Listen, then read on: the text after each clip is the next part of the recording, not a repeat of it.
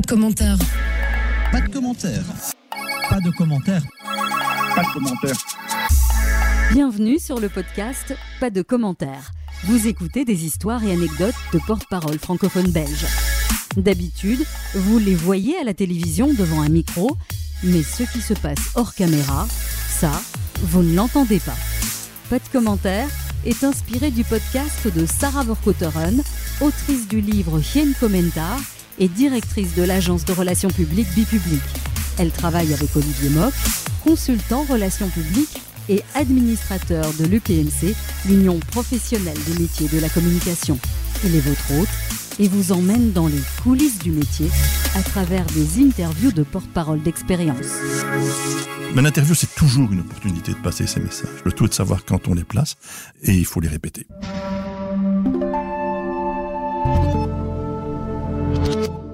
Voici déjà le troisième épisode du podcast Pas de commentaires. J'ai le plaisir de recevoir aujourd'hui Serge Dauby, porte-parole du Forum nucléaire belge. Serge, merci de venir partager avec nous ton expérience, mais aussi quelques anecdotes et conseils. Alors pour présenter Serge Dauby en quelques mots, on peut dire qu'il a une formation marketing et que la première partie de sa carrière est plutôt axée sur le commercial, successivement directeur commercial dans les secteurs industriels, de la téléphonie et de l'énergie. C'est alors qu'il est sales manager chez NG Electrabel que se produit le switch vers la communication, d'abord en tant que DIRCOM de la centrale nucléaire de Tihange, et ensuite, depuis mars 2019, au Forum nucléaire belge en tant que CEO et porte-parole. Alors ma première question, Serge, justement, comment arrives-tu à la tête du Forum nucléaire belge? Mais surtout, comment ai-je eu la chance d'entrer dans le nucléaire avec un passé commercial? C'est aussi une question. Euh, mais donc, en fait, effectivement, euh, j'ai pendant des années eu cette fonction commerciale. Et puis, à un moment donné, on m'a demandé de prendre la direction de la communication à Tihange. C'était un challenge qui était déjà pas mal et assez important. Et puis, Electrabel, faisant partie du forum nucléaire, m'a demandé si je pouvais prendre la fonction de direction générale du forum nucléaire. Il y avait une, une transition assez, assez évidente et donc j'ai accepté. Officiellement, je ne trahis pas de secret, tu es à la retraite, mais tu poursuis tes activités au Forum nucléaire belge comme freelance. Qu'est-ce qui te pousse encore à te lever tous les matins? J'ai horreur de l'injustice, en fait. C'est un point euh, essentiel dans, dans, la manière dont je travaille, tant des autres vers moi que de moi vers les autres. Et le nucléaire pâtit d'une notoriété négative émise par les activistes antinucléaires. C'est important et donc euh, j'ai cette volonté de pouvoir réagir et de pouvoir continuer au moment où le secteur nucléaire est tellement euh, en évolution positive parce que les gens sont de moins en moins allergiques au nucléaire. Il n'y a plus qu'une petite partie d'activistes qui sont euh, réellement contre contre cette énergie. Et donc, euh, ce qui me fait me lever le matin, c'est qu'il y a encore du boulot sur la planche. Et, et je suis très heureux de ça parce que ça va dans le bon sens au niveau de l'acceptance publique.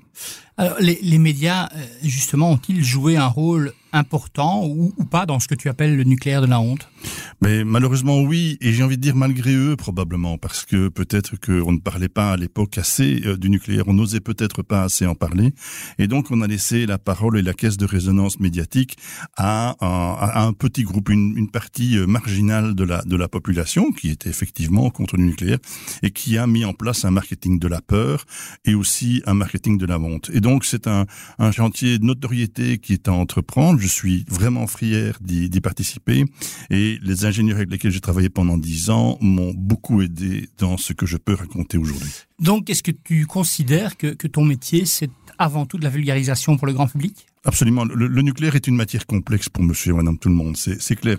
C'est une matière qui fait peur, puisque je le disais tout à l'heure, on a, on a parfois des gens qui ont un peu joué à, à faire peur davantage. Je me qualifierais davantage comme un traducteur de technologie. Alors, j'ai pas la prétention d'être ingénieur, puisque je ne le suis pas. Mais comme je le disais, la chance que j'ai, c'est que pendant dix ans, j'ai discuté avec des ingénieurs qui ont pris le temps de m'expliquer, puisqu'ils savaient que je devais aller répercuter cette information dans les médias par la suite. Et donc, ils m'ont vraiment appris par par A plus B comment, comment comment fonctionnait chaque élément de la centrale. J'ai pas la prétention de tout savoir, mais je suis vraiment ce, traducteur de technologie qu'on qu essaie de faire et de rendre ce secteur, cette énergie compréhensible par le plus grand monde, de manière à ne pas avoir peur. Quand on ne connaît pas, en général, on a davantage peur. Quand on explique correctement, on a déjà un peu moins peur. Est-ce que ton job a évolué au, fil des, années? Je parle pas de ta période marketing ou commerciale, mais bien de, de, depuis que tu es dans, dans la com et dans le Oui, clairement, puisque quand, quand j'étais euh, DIRCOM de, de, de Tiange et que j'avais également la fonction de porte-parole pour le site, euh, on était dans ce, dans ce marketing de la peur mis en, place par, par, par pas mal de gens. Et donc, on était systématiquement sur la défensive. Quand on nous téléphonait, on essayait de savoir parce qu'il y avait eu, entre guillemets, un incident. Il faut savoir qu'en Belgique, il n'y a eu aucun accident. Il y a vraiment eu des incidents. Et je dirais que le, le secteur nucléaire a, a cette particularité, c'est qu'il est plus transparent que n'importe quel autre secteur. C'est bizarre à dire, mais dès qu'il y a quoi que ce soit qui ne fonctionne pas exactement comme il faut, ils vont le dire. Et comme ils le disent, les gens qui étaient les détracteurs du nucléaire l'utilisaient pour pouvoir dire, ben voyez, c'est dangereux, c'est grave, c'est machin. Et donc ça, c'est vraiment sur cet élément-là que que on joue, et c'est surtout ça qui a évolué. C'est que quand on m'appelait par le passé, j'étais sur la défensive, un petit peu comme un ring de boxe, on devait esquiver les coups et expliquer ce qui se passait. Aujourd'hui, quand la presse m'appelle, elle m'appelle pour me demander, tiens, explique-nous un peu comment ça fonctionne. Il y a vraiment une logique qui est beaucoup plus didactique. Et comme j'ai cette logique de traduction de, cette technologie, ben, je suis heureux de pouvoir le faire. Donc, j'ai plus un rôle didactique maintenant que d'avocat avec des gens qui sont plus à l'écoute qu'ils n'étaient par le passé. Donc, les relations presse sont essentielles dans le secteur nucléaire? Oui, clairement. Clairement, parce que sinon, on n'arriverait pas à démystifier euh, ces éléments. Parce que quand je revenais le lundi matin, on sait, tout le monde sait que pendant le week-end, ça se passe beaucoup dans la presse, il y a beaucoup de choses qui se passent. Et quand je revenais le lundi matin et je croisais mes, collègues ingénieurs ou mes collègues du comité de direction, ils disaient, mais Serge, qu'est-ce qu'on a dit dans la presse aujourd'hui? Moi, j'ai pas reconnu mon métier, j'ai pas reconnu ce qu'on fait, j'ai pas reconnu ce qui s'est passé. Et donc, ça, c'est vraiment important parce que on doit vraiment rentrer en contact avec la presse. Il faut qu'on retrouve la confiance avec la presse. Ça, c'est ce que je disais il y a 4, 5, 6 ans. Aujourd'hui, on est arrivé à un niveau de confiance de plus en plus euh, élevé. Alors, c'est la prétention que j'ai, il faudra leur poser la question. Mais en tout état de cause, ce qui se passe, c'est que on a plus facile à se parler au fur et à mesure quand on rencontre la, presse régulièrement, qui n'a pas toujours le temps d'être reçue, qui est souvent sur le, sur le fil pour pouvoir trouver des, des, des sujets. Mais à partir du moment où on a expliqué un peu en amont et qu'on a acquis, acquis cette confiance et qu'ils ont notre confiance aussi, parce que tu peux parler de certaines choses, mais il faut être certain que ce sera bien interprété, eh bien, c'est comme ça que ça se passe pour l'instant. Alors, dans ce podcast, on, prend aussi quelques pauses pour évoquer des, anecdotes. On a tous des anecdotes dans, nos métiers, des, anecdotes vécues donc par nos, nos, intervenants, des moments drôles, inattendus, des moments qui restent souvent behind the curtain, derrière le rideau. C'est le moment d'une première anecdote. Euh, je me souviens d'un incendie sur, euh, sur un parking du site. C'est un incendie qui était particulier parce que c'est un incendie qui a pris sur un parking de voitures, avec une voiture qui a pris feu, on ne sait toujours pas très bien pourquoi. En tous les cas, moi, quand j'ai quitté le site, je ne le savais pas. Une voiture qui a pris feu et qui a euh, transmis ce feu à, une trentaine de voitures. On s'est retrouvé avec 30 voitures calcinées, plus ou moins graves, mais enfin, la, grande majorité de manière terriblement conséquente. Et donc, fatalement, ça a dégagé un, un lot de fumée qui était important au-dessus du site et le fameux bouton orange a fonctionné puisque tout le monde a appelé le bouton orange ou appelez-nous, contactez-nous, etc. La presse est, intéressée par ces informations et c'est normal. Et donc la presse me téléphone et je leur explique, voilà, il y a plus ou moins 30 voitures qui ont été, qui ont été prises en feu, mais c'est sur un parking qui n'est absolument pas près des installations techniques, qui n'est pas non plus près encore plus loin du, réacteur, donc il n'y a aucun souci. On a géré l'incendie et voilà. Et donc, euh, ce qui était vraiment particulier, c'est que par la suite, j'ai plus tellement eu de problèmes avec la presse, j'ai eu des problèmes avec les marques de voitures qui me téléphonaient et qui voulaient absolument savoir quelle était la voiture qui avait pris feu, de manière à pouvoir dire, mais voyez, il faut pas acheter celle-là parce que elle prend de feu. Et surtout, le bruit a couru au niveau, au niveau de la, des, des journalistes que je rencontrais, le bruit a couru que c'était une voiture électrique qui avait pris feu. Et donc, je n'ai pas arrêté d'avoir des questions sur le oui, mais c'est une voiture électrique, on est bien d'accord, vous n'osez pas le dire, mais c'est une voiture électrique. En fait, il n'était pas possible qu'il y ait des voitures électriques là, parce qu'il y avait des dizaines de, de, de, chargeurs de voitures électriques sur un autre parking, et elles étaient toutes sur ce parking-là. Donc on était certain que là, il n'y en avait pas. Et ce qui est vraiment particulier, c'est que pendant tous ces éléments-là, et pendant qu'on galopait, le service com faisait en plus une action d'entraide au niveau du, personnel pour les gens qui avaient perdu leur voiture, dont certains devaient aller chercher leurs enfants à la crèche et n'avaient plus ou de voiture ou et de voiture et de, de siège enfant. Et donc on a créé un service d'entraide mais interne sur le coup pour pouvoir trouver ces, sièges enfants. Autant dire que moi à ce moment-là j'étais bien loin de la problématique de la voiture électrique ni encore de la marque. Revenons aux, aux relations avec la presse. Euh, on l'a dit, c'est important, mais est-ce que le off est aussi un moment important en amont de relations avec la presse. Oui, c'est vraiment important, mais j'ai envie de dire, il faut savoir avec qui on le fait et pourquoi. Parce que euh, autant je crois que tout le monde est capable de faire du off, autant je crois que tout le monde n'est pas capable de recevoir du off. Après, le off, il doit rester ce qu'il est du off. Si à ce moment-là, on arrive avec quelque chose et que dans la presse écrite, on me le met en, en, incliné, ben, fatalement, on le sort de ma bouche. Je l'ai dit, je peux pas dire que c'est pas vrai, mais je ferai plus jamais de off avec cette personne-là parce que ce n'est pas une personne de confiance. Je l'ai dit, c'est la relation avec la presse, c'est une relation qu'on doit avoir quand on a des contacts réguliers. On doit avoir une relation de confiance, mais qui doit être bilatérale. Elle doit se passer dans les deux sens. Et donc, euh, est-ce qu'on peut encore faire du off? Oui, je suis conscient qu'il faut en faire et j'en fais énormément, énormément. Et je vais me dire que j'utilise le, le, off également. Quand on va sur un sur un interview, qu'il soit radio ou qu'il soit euh, télévisé, on sait qu'on a très très peu de temps moment de passage. Et donc toute la partie avant et toute la partie après, pendant les plans de séquence, etc., c'est le moment ou jamais d'expliquer un certain nombre de choses de ce qu'on vient d'expliquer et qui permet aux journalistes de donner un contexte, une contextualisation et qu'on va d'ailleurs en général retrouver, mais à bon escient, on va le retrouver dans la présentation du sujet ou dans le débrief du sujet. Et là, je crois qu'on fait du, bon off et c'est vraiment à ça que ça doit servir. C'est pas pour dire des secrets d'État qui ne peuvent pas être transmis. La relation de confiance, dès lors, c'est important. C'est un travail de fond mais, en même temps, ça tient aussi à ma personnalité. Je suis une personne qui ne fonctionne qu'avec la confiance. Je donne très très vite ma confiance. Euh, mais par contre, quand elle est partie, elle est partie. Et, ça, c'est bon. Voilà, certains disent que j'ai un sale caractère, ce qui est probablement pas faux, mais euh, c'est essentiel. Et je crois que c'est essentiel dans toutes les relations, encore plus quand on transmet à des gens des messages qui correspondent à son activité professionnelle ou personnelle. Dans le secteur du nucléaire et sur base de ton expérience, est-ce que tu penses que les relations presse sont plus compliquées avec la jeune génération de, de journalistes qui arrivent sur le terrain et qui ont peut-être une fibre environnementale plus, plus développée? J'ai envie de dire, eh bien non, bien au contraire. Bien au contraire, c'est même plus facile. Pourquoi? Parce que d'une manière générale, les, les, jeunes sont plus enclins à, comprendre et à reconnaître l'aspect environnemental qu'il y a au niveau nucléaire. Le nucléaire n'émet pas de CO2. C'est pas nouveau. Je suis pas là pour, pour faire l'article du nucléaire, mais c'est un fait. Le nucléaire fait partie de la solution euh, de transition énergétique et c'est plus facile à expliquer à de jeunes journalistes parce qu'ils se sont renseignés que à des journalistes parfois plus âgés, encore qu'il y a des, journalistes âgés qui ont très bien compris aussi, mais qu'il y a des journalistes plus âgés qui sont encore dans la, vieille logique et qui sont encore dans cette logique de marketing de la peur. Il faut savoir qu'au niveau du, nucléaire, il y a, beaucoup de, porte-parole qui, parlent du nucléaire euh, au niveau des membres du forum nucléaire. Chacun a son porte-parole et quand on en parle entre nous, euh, on constate que euh, c'est pas on, on, connaît les journalistes chez qui on va avoir un problème et ceux chez qui il y a une ouverture. Alors il y a de plus en plus de journalistes avec lesquels il y a une ouverture, et il y en a de moins en moins où c'est un peu plus porte fermée, mais il en existe encore. C'est peut-être lié, effectivement, comme tu le disais, au fait qu'il n'y a pas ce background du, nucléaire de la honte chez les plus jeunes?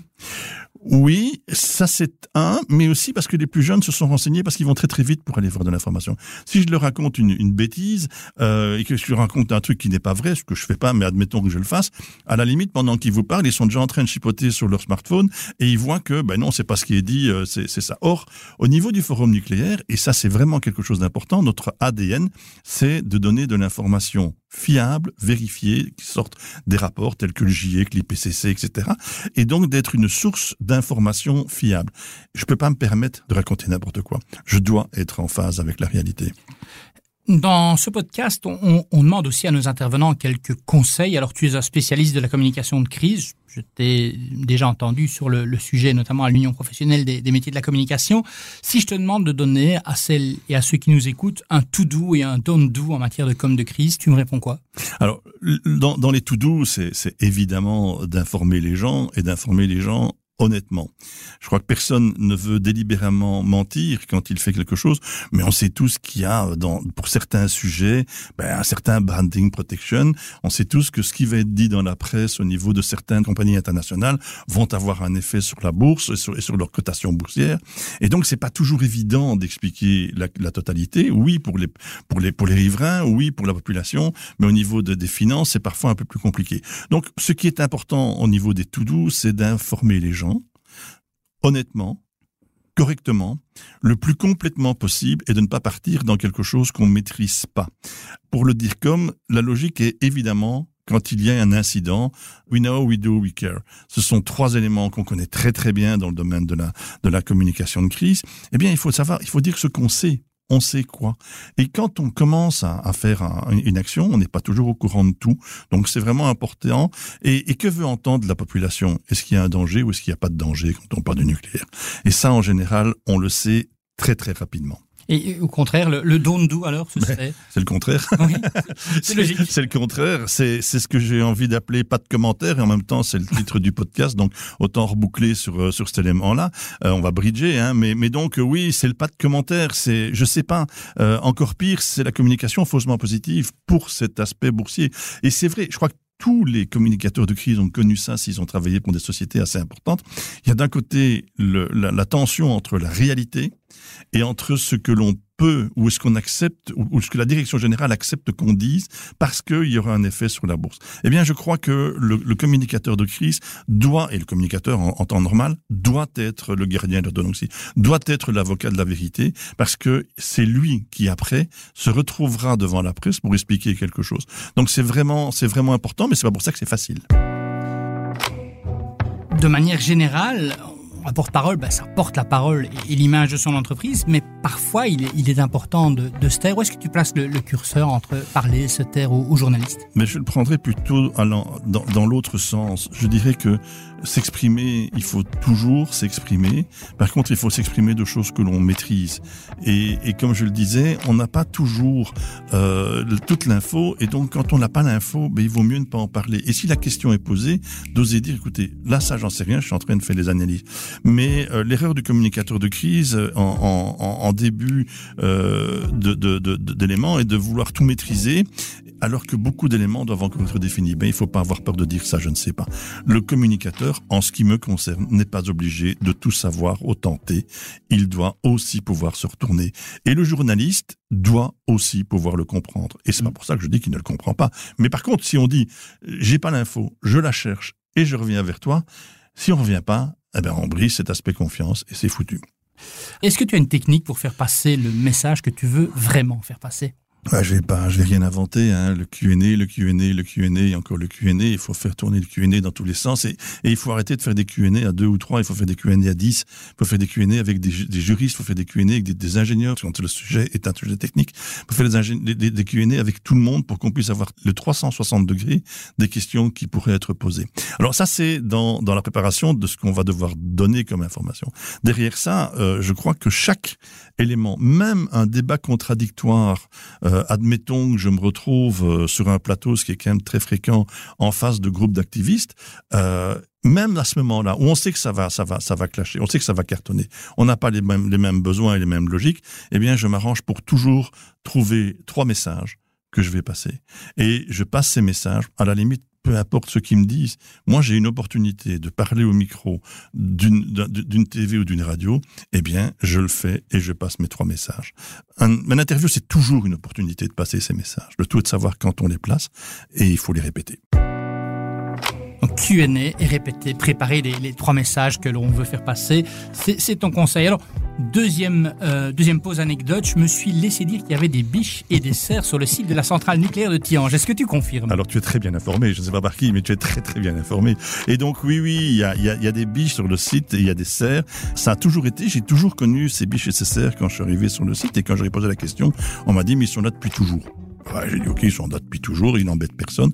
Ben, c'est un petit peu très bon pour l'écosystème aussi. Hein. Ça prouve que ces gens, que ces que ces animaux, ces cervidés sont très très bien euh, sur le site et donc il n'y a pas il a pas de de, de soucis puisque s'il y avait des soucis, ben, ils n'y seraient plus, ils seraient ils auraient essayé de partir. Or aucun n'essayait de partir. Par contre, un, donc c'était bien comme ça. Et puis à un moment donné, j'ai un journaliste local qui me téléphone, une journaliste, elle se reconnaîtra peut-être si elle écoute le podcast et et qui me dit tiens Serge, euh, on a vu qu'il y avait euh, des cervidés sur le site. Bah, je dis oui, ils ont toujours été là, puisque c'était effectivement ce que j'avais comme vue. Et alors, elle me dit, oui, mais attends, attends, attends, attends, s'ils sont là, ils sont rentrés par où? Par la grande porte ou, ou par une brèche dans euh, dans la dans la clôture ou dans ou dans la j'écoute non il y a absolument pas de brèche dans la clôture je te rassure mais ils ont toujours été là. Enfin certes ils ont toujours été là il a jamais fallu qu'ils rentrent à un moment donné Et là, j'arrive dans une dans une dans un truc où j'ai pas d'infos. Je sais pas comment ils sont rentrés. Je n'en sais rien. Je sais qu'ils ont toujours été là. Bon. Et donc euh, je, je dis écoute, je n'ai pas d'infos, mais je te promets de te retéléphoner dans moins de 24 heures et j'aurai l'info. Je reviens chez un de nos de nos ancêtres euh, du, du, site, hein, qui qui tu sais le gars qui connaît tout, il sait tout. Quoi que tu lui poses une question, il était là quand on a commencé. Il, il, est même il est pensionné, mais mais tu peux encore lui téléphoner parce qu'il est tellement euh, dans ce truc là. Et donc je lui téléphone et je dis écoute, dis-moi un peu. Bah, il me dit Serge, c'est très très clair c'est logique. Le site a été construit sur le bois de Tillange. Donc ces serres étaient dans le bois de Tillange et on a construit le site autour d'eux, malgré nous. Parce que quand il y avait du bruit, ben, ils restaient dans le bois, mais il y a 70 hectares sur le site. Donc ça se voit pas, on les a jamais vus, ils sont restés cloîtrés. Et puis quand on a mis, quand on a mis la, clôture autour, ben, ils étaient enfermés et nous on l'a pas vu. Et puis on les a vus sortir. Et donc j'ai retéléphoné euh, à la journaliste et je lui ai expliqué et euh, on a beaucoup ri, vraiment beaucoup ri. Et elle a eu euh, effectivement la correction de faire un, un démenti sur le truc, puisqu'entre temps, elle était déjà passé probablement que ça, ils sont rentrés par une brèche. Euh, donc cette anecdote a quand même quelque chose effectivement de très intéressant, en ce sens que si des animaux restent là, et euh, bah, c'est que le, le, site est effectivement est bien clair. sécurisé. Avant de faire de la communication, donc tu as une longue carrière commerciale, on en a parlé au début. Est-ce que ça t'a aidé pour faire ton métier de communicant? Il y a des vrais amis et des faux amis. Donc ça m'a aidé parce que le, le networking, la, la, la, mise en réseau est quelque chose que j'ai toujours énormément travaillé. Tu citais tout à l'heure euh, la maison de la presse et de la communication à Liège. Fatalement, on, on, on s'y est connu euh, entre autres. Et, et donc, euh, c'est le networking, c'est quelque chose que l'on me on me prête assez facilement de dire que je, je, je network de manière assez assidue. Et donc ça c'est quelque chose qui m'aide puisque j'ai expliqué qu'avec la presse c'était important de d'avoir cette info là mais également avec le monde politique c'est c'est important c'est important un petit peu avec avec tout le monde.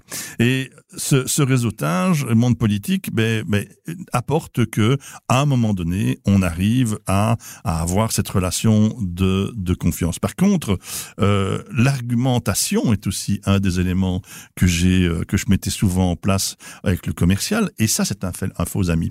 Parce que dans l'argumentation il m'est arrivé d'expliquer des choses dont je n'avais pas toujours le fin mot de l'histoire mais j'avais personne qui allait me poser une question qui était tellement embêtante que j'aurais été bloqué. Et au niveau de la communication il faut vraiment avoir balisé tout avant de lancer. Mais c'est ce que j'expliquais il, y a quelques secondes. Sans transition les, les réseaux sociaux cette tendance Euh, c'est un canal de communication important dans ton processus de, com C'est une pratique quotidienne, quotidienne qui nous prend des heures.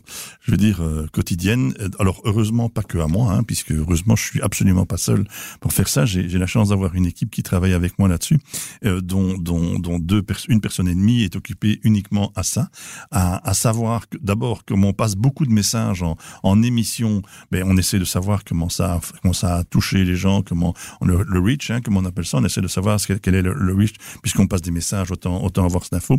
Et euh, de l'autre côté de pouvoir euh, réagir puisque le forum nucléaire belge dedans il y a forum. Forum est un endroit de débat et donc il est normal. Et à ces endroits là on arrive sur certains médias sociaux à avoir des débats. Alors on, sait tous que du côté linkedin on travaille davantage des si level pour leur passer des informations qui sont de leur niveau.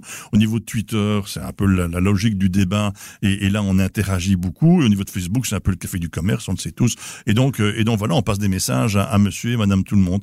Euh, ça c'est important. On analyse on analyse la, possibilité de travailler avec tiktok et insta euh, mais on a on a un souci de ressources à ce niveau là pour le moment. Et donc on est en train d'y travailler. Je ne désespère pas d'y arriver.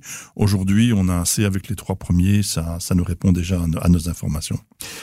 Alors on, arrive déjà au, bout de ce podcast. Alors pour conclure, quels seraient les trois conseils que tu donnerais à tes collègues porte-parole ou à quelqu'un qui voudrait se, se lancer dans, dans le métier, pas forcément dans le secteur nucléaire, plutôt des conseils généraliste. je vais pas dire le contraire de ce que je viens de dire pendant pendant tout le podcast. Le, réseautage, créer son réseau, c'est essentiel et c'est pas facile parce que au sein des journalistes, on sait très bien que la profession de journaliste devient de plus en plus compliquée, que les gens bougent beaucoup. Un spécialiste énergie devient un spécialiste économie et vice versa. Donc il y a une rotation et donc il faut dans ce réseautage, il faut arriver à, à rencontrer tout le monde et à se tenir au courant de ce qui bouge et quand quelqu'un est inconnu, d'aller faire sa connaissance, même si on était là bien avant lui. Donc ça, c'est le premier élément. Deuxième chose, tant qu'à faire du réseautage, mais rencontrer les gens et créer une relation de confiance avec les membres de ce réseau, est essentiel, puisque on va devoir se voir dans des moments qui seront peut-être un peu plus complexes. Mais si quand les deux personnes ont confiance, moi j'ai plus besoin d'expliquer au journaliste que ce que je lui explique c'est la vérité. On l'a déjà vérifié sur 10, 15, 20 autres éléments que j'ai apportés, et donc il est, il est assez d'accord. Est-ce que c'est pour ça qu'il n'est jamais critique? Non, pas du tout mais ça se passe dans une autre dans une autre logique. Donc il faut alimenter ce réseau en permanence. C'est un, moment particulier, par exemple, c'était euh, c'était le Covid. Covid, tout le monde était chez lui, c'était compliqué, les journalistes sortaient plus, et, et on aurait pu passer deux ans sans rencontrer un journaliste. Eh bien, moi, j'ai passé mon temps à leur téléphoner, parfois pour leur demander comment ça allait chez eux, en leur expliquant comment ça allait chez moi, et aussi pour leur dire que voilà, c'était calme pour l'instant, mais que ceci, et j'en profitais. Et j'en ai plusieurs qui m'ont dit par la suite, c'est pas fréquent que quelqu'un l'ait fait. Et honnêtement, c'était une bonne chose parce que eux devaient aussi être alimentés en information. Il y avait plus grand chose à dire. Et donc, on leur apportait des, éléments. Et donc, euh, le troisième point, ben, évidemment, évidemment, comme je le disais, hein, euh, le Q&A, bien préparer son intervention face à la presse. D'ailleurs, si tu te rappelles, on a, on a fait une, une petite conduite euh, ensemble. J'ai, euh, j'ai réécrit la conduite parce que tu retrouves pas tous les éléments que je t'avais donnés, j'en suis certain. parce que, avec les questions que tu posais et la manière dont on avait travaillé, tu as retravaillé un petit peu ton dossier, moi aussi, et je suis arrivé avec un document qui n'est plus le même, mais qui raconte la même chose. Et on arrive à un podcast de qualité au final. C'est mon ravi. donc voilà, le, réseautage, la création d'une relation de confiance, et puis surtout des Q&A pour bien préparer ses interventions face à la presse. C'était les trois conseils de, Serge Dauby, porte-parole et CEO du Forum nucléaire belge. Merci Serge pour ces conseils. Merci aussi d'avoir été notre invité pour ce troisième épisode du podcast Pas de commentaires. On se retrouve très très vite avec un prochain porte-parole francophone. À bientôt. Au revoir. Vous venez d'écouter le podcast Pas de commentaires, présenté par Olivier Mock et inspiré du livre de Sarah Vorkotteron. Envie d'aller plus loin? Retrouvez son livre Hien Commentar aux éditions Pelkmans ou découvrez d'autres conseils sur la communication et les relations publiques sur le site bipublicgroup.be.